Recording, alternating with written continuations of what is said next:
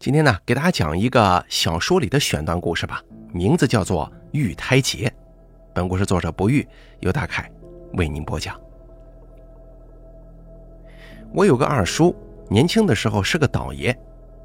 大概二十年前吧，他从云南怒江那块得到一个宝贝，确切的说是一个邪物。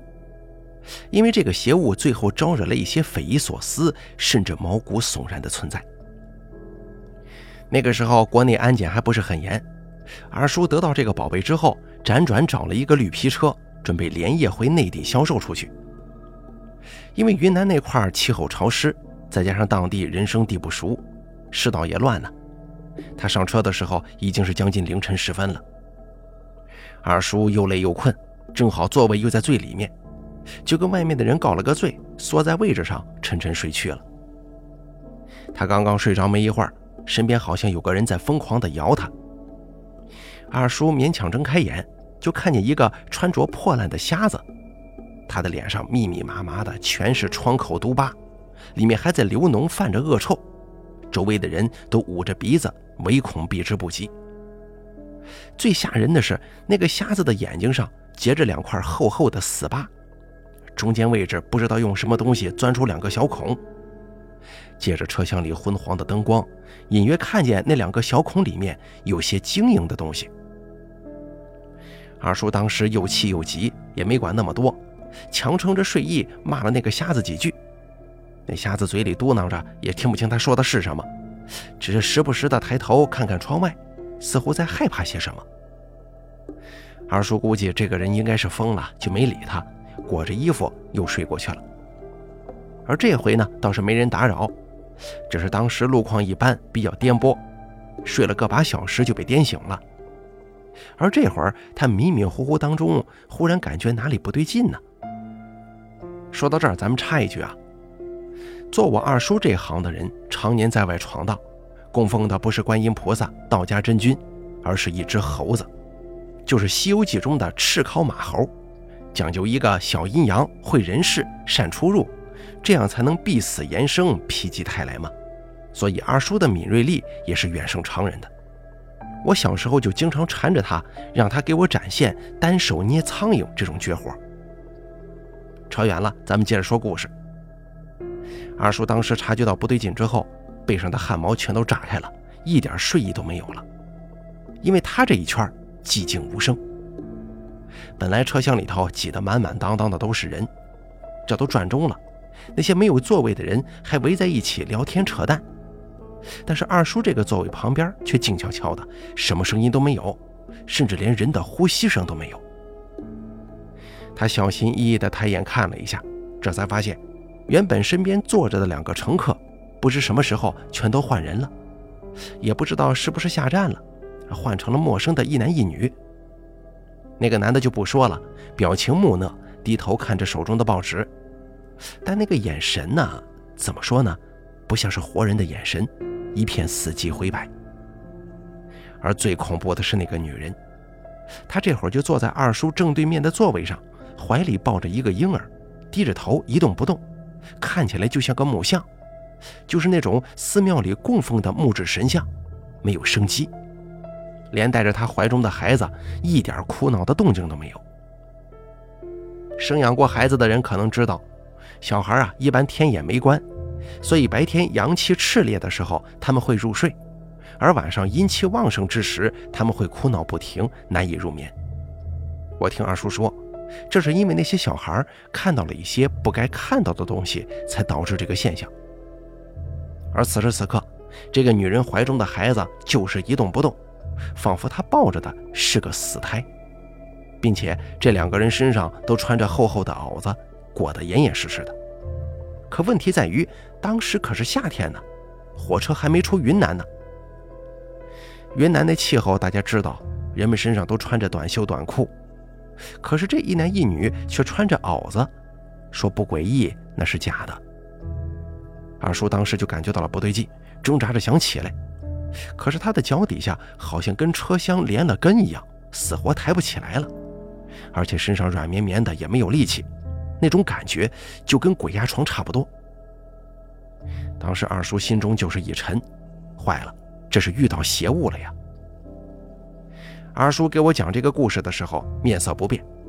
他早年走南闯北，见过的怪事儿也不止这一回，比如什么三面佛、女体术、地母洞，即便是当年被困在压龙桥柱子下面三天三夜，出来的时候除了脸色苍白一些，还能笑着跟我吹牛打屁，然后该吃吃，该喝的喝。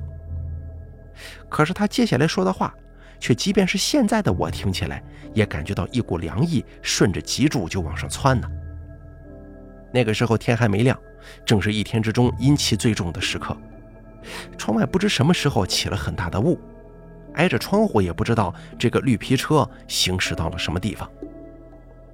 就在这个时候，整个车厢一颠簸，就好像是地龙翻身一样，车厢里的行李、货物什么的稀里哗啦的全部落了一地，不少乘客被砸得痛醒了，二叔也一个不注意，整个人溜到了桌子下面，他这才发现。原来对面那个抱着孩子的女人有一双三寸金莲。明清时期，女子缠足之风盛行，用布袋将弱龄少女的双足紧紧缠裹，最后硬生生地裹成三寸长短，再穿上绣花小鞋，这个就叫三寸金莲。只是这种陋习从解放以来就很少出现了，而这个抱着婴儿的女人脚上就是一双三寸金莲。二叔只是匆匆一瞥，来不及多想，就赶忙爬出来，又重新坐回到了座位上，心中反复浮现着刚刚看到的那双鞋。那双鞋子上面绣花繁琐考究，纹的图案也是来历陌生，是一只无头的黄鸟。黄鸟展翅欲飞九天之上，本是大吉大利之兆，可是脖颈之上却空无一物，看起来着实诡异渗人呐。似乎在预示着什么不祥之兆，而此时的绿皮车早已停止行驶，车厢里乱成了一团。惊醒的人们在车厢中四处拥挤走动，时不时的有人口中大喊，说什么列车脱轨了，种种动摇人心的话语。但诡异的是，不论车厢有多么拥挤，靠近二叔这两排座位周围，人们好像下意识地避让开。似乎有一种无形的力量扭曲了空间，让二叔所在的这两排座位被与世隔开了。二叔看着这诡异的一幕，心中也有点忐忑。不过这么多年来在外闯荡，身上还是有一些依仗的，那就是他左手手腕上的一串替命结。二叔早年间遇到过一位艺人，那个艺人其貌不扬，流落街头。二叔一时善心大发，送了那位艺人三个馒头。那艺人收下馒头之后，就送给了他这串替命结。这个所谓的替命结，看着像是紫色藤蔓编织而成的，上面有三个藤结。那个艺人说过，一个藤结就能救二叔一条命。二叔一直视若瑰宝，再加上他平常谨慎小心，也就当初在女体树下用过一次。为此，二叔还私下里跟我吐槽，他说：“早知道这玩意儿这么神，当初别说三个馒头了，我直接送给那个人三斤，啊不，三十斤白面馒头。”话虽如此啊，二叔心中还是有点犯疑，毕竟平白无故招惹来两个来历不明的邪物，也不知道他们是为了什么而来，到底有什么图谋。他看着身边陌生的一男一女。心中忽然想起之前在昆明淘来的那个宝贝了。这个宝贝是一颗玉心，这玩意儿是二叔当时从云南一个行脚商那儿买的，据说是从一个玉矿当中开凿而出的。那个玉矿靠近缅甸边界，开凿了有一些年岁了，深达几公里，里头的通道弯曲复杂，据说当年抗战时期死了不少人。甚至有些矿工在里面都挖出了一些年代久远的尸体，甚至也有古人呢。俗话说“千年石头万年玉”，古人落葬的时候口中也常会含着一枚玉器，因为他们相信玉这种东西是有灵气的，可以化解万毒，可以辟邪镇魂，可以渡不灭者久之。而二叔淘来的这块玉心，据说就是从一个死人口中掏出来的。二叔想到这儿，心中大概就透彻了，但是还没想好怎么跟身边的那两位邪物交代呢。车厢中却忽然多了一群身穿军装的人，那是军队的人呢。那个年代世道还不是很太平，出门在外各种牛鬼蛇神都有。但不论在哪儿，只要有穿军装的人出现，这心就安下来了。可是这大晚上的，火车停轨在这荒郊野外，短短十几分钟不到，军队的人就来了。这事儿怎么看都透着一丝诡异呀。绿皮车上的人经过短暂的骚动之后，在军队的管制之下，慢慢恢复平静。大家都坐在了座位上，只是时不时的交头接耳，小声的议论着什么。二叔看着那一群军队的人在车厢中维持秩序，心里也是七上八下。他们这行说白了是从鬼神手中抢饭吃啊，天不怕地不怕，却唯独对军人有一种先天的畏惧。而且虽然之前车厢里的人看不到自己，但是这些穿军服的看起来就一身肃杀之气，明显不是那种刚刚从军的新兵蛋子，是见过刀枪、淋过血雨的，身上的阳气重着呢。邪物的那些障眼法可以蒙骗普通百姓，但是对付这种人，悬。好巧不巧的，一个穿军装的人头一撇，似乎注意到了二叔，嘴巴一咧说道：“老乡，就你一个人坐这儿啊？”说着，做事想往二叔旁边的座位上靠。二叔心中一提，靠什么呀？那可不是空位置，上头还坐着一个邪物呢。他瞄了一眼旁边如同死人的陌生男子。心里忍不住盘算着，那个穿军装的人坐上去会是什么样子，张口就要提醒。不过这个穿军装的人看着也只是做个样子，身子一挪又站直了。二叔这才陪笑了一下，口中应付了几句，把那个人给应付了过去，顺便又旁敲侧击地询问绿皮车停轨这个事儿。那个人看来口风不严呢，犹豫了一下，含糊不清地说了几句。但二叔出门在外多年，还是凭借几句话就把事情给推测出了个大半儿，当时这心就凉了半截。说的是前面有狐群拦道，火车是被逼停的。那些狐狸成群结队，就跟受人指挥似的，上半身挺得笔直，静坐在前面铁轨之上，数量何止成千上万呢？在夜色的笼罩之下，黑压压的一片，根本都看不到头。二叔只是在心中大致想了一下这个场景，就感觉一股邪气扑面而来。感情这些畜生都是成了精了呀！深山野林子不钻，出来跟人抢地盘又或者是……他下意识地捏了捏怀中的那颗玉心，这才刚拿到这个宝贝没多久啊，怎么这怪事就一件接着一件的来呢？先是两个邪物上了车，又是这群狐狸拦道，难道都是奔着这颗玉心而来吗？这东西到底有什么能力，能够吸引这么多匪夷所思的存在呢？阿叔脸色煞白，只感觉怀中那个宝贝是个丢不出去的烫手山芋。可就在这个时候，远处传来一阵火车汽笛声，那些军队的人似乎收到了什么指令，陆陆续续的往车下走，时不时的还有几个穿军装的人高声劝慰车上的旅客。说刚刚只是火车出现故障了，现在故障已被排除，大家安心等等之类的话语。难道说前面那些狐狸都散了吗？二叔心中冒出这个念头，扭头一看，对面座位竟然空空荡荡了，那两个邪物不知什么时候竟然全都消失不见了，似乎之前发生的一切都只是一场梦。可就在这个时候，一个身影忽然从二叔身后窜了出来。紧紧抓着二叔的袖子，力道大得吓人。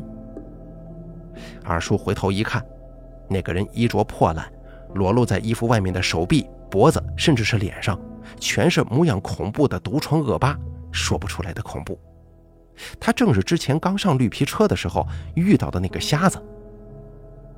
二叔轻抽一口气，这可不比之前睡着的时候啊。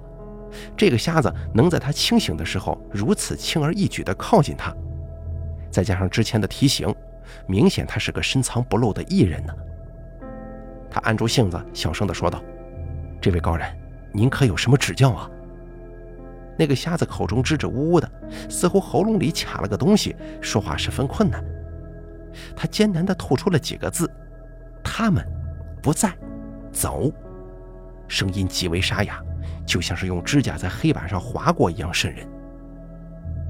二叔瞅了瞅窗外，外面夜色笼罩，只能看到一片深沉如海的漆黑。现在绿皮车都没开动呢，而前面的那些狐群也不知去向。荒郊野外的，就这么贸然的出去，又能去哪儿呢？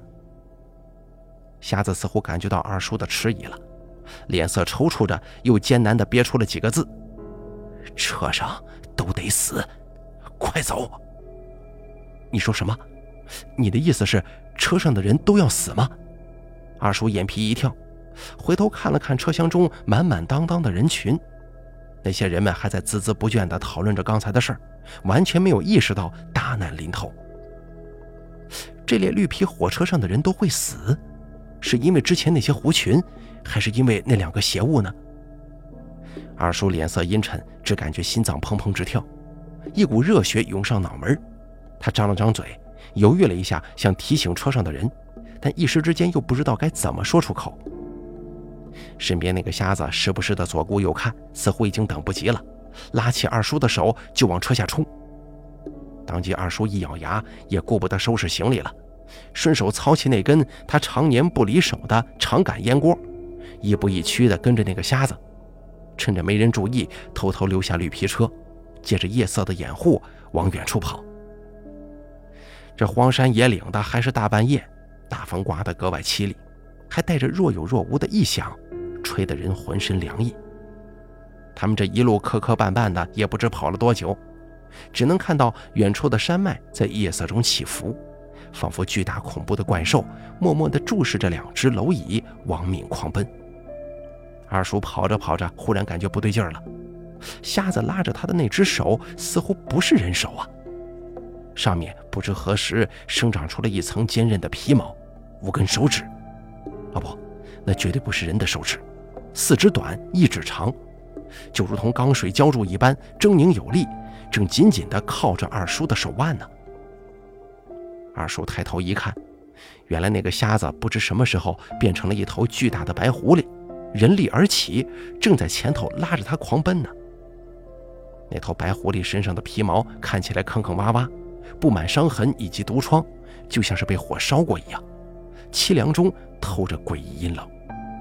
但是这个情形只是短短出现了一瞬间，下一刻，那只白狐狸又变成了之前瞎子的模样。二叔眼皮剧烈跳了几下，腋下胡奔呢，这种诡异的情况落在谁身上都得心悸。当时二叔就迈不开步子了，双腿忍不住直打颤。不过那瞎子似乎也发现了一些异状，扭回头疑惑地看了二叔一眼。二叔不愧是经年的老江湖了，结合之前绿皮车上发生的一系列怪事儿，以及眼前这头化成人形的老狐狸，一个匪夷所思的猜测在他心中慢慢成型。只是现在这头狐狸还在看着他呢，一个把握不好，就算是有替命节上的两条命，这也不够用的呀。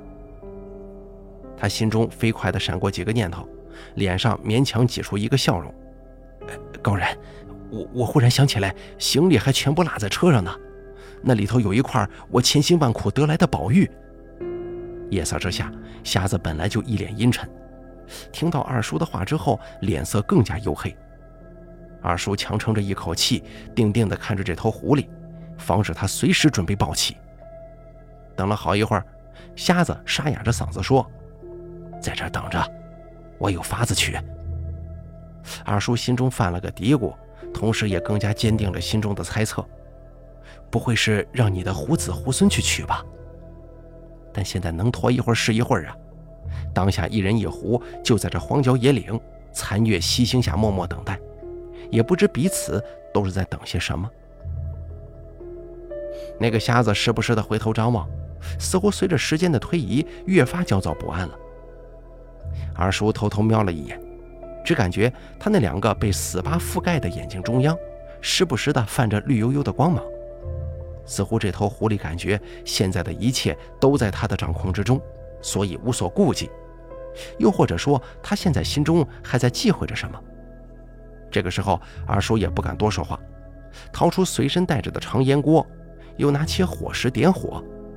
可能因为凌晨野外的露气太重，摩擦了几下没点着，索性抽出几条烟叶放在口中嚼了起来。时间一分一秒的过去，不知过了多久，那个瞎子忽然身子一震，口中发出野兽般的嘶吼，听起来愤怒至极。二叔心中一动，转头正好迎上瞎子那张愤怒扭曲的面孔。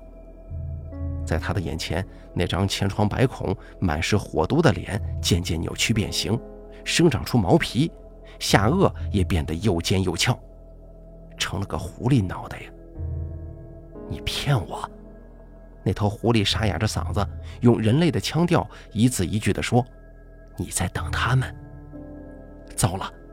二叔心中一沉，目光下意识地往旁边一看。夜色如水中，远处有两个身影，如同鬼魅一般，正在急速靠近。这后头啊，也没什么好说的了，无非是那两个邪物也为了那颗玉心而来，与这头老狐狸二虎相争，必有一伤，而我就置身事外了。可是你是怎么躲过那头狐狸反扑的呢？我狐疑地看了一下二叔的左手腕，上面那串草藤编织的首饰上，两个紫色的藤结还若隐若现。二叔眯眼说：“我曾经听人说过，玉这东西可以化解万毒，尤其是当时我得到的那颗玉心，明显就不是普通之物。所以我最后啊，把这颗玉心向那两个邪物抛了过去。那头狐狸自然是抛下我，先去抢夺玉心了。”我惊诧又疑惑地说：“那头狐狸就这么想要这颗玉心吗？想要的很呐！他身上满是毒疮恶霸，一看就是身患火毒。”如果没有这颗玉心，恐怕他命不久矣。所以，打我一上车的时候，他就过来找过我。只是没想到玉心的主人来的那么快，所以他后来采用什么狐狸拦道的把戏，一方面吸引玉心主人的注意力，一方面借机引我下车。哦，所以玉心的主人其实就是一开始的那两个邪物吗？或许吧。那些深山古矿一般都会催生出诡异的宝贝。而两三步之内必有护宝者。那两个邪物怀中抱着的婴儿，恐怕就是传说中的玉胎了。他们应该就是护宝者，而玉心就是玉胎的一部分。只是不知道二者为什么会被分离，又被当初那个行脚商给得到。只是，这是什么？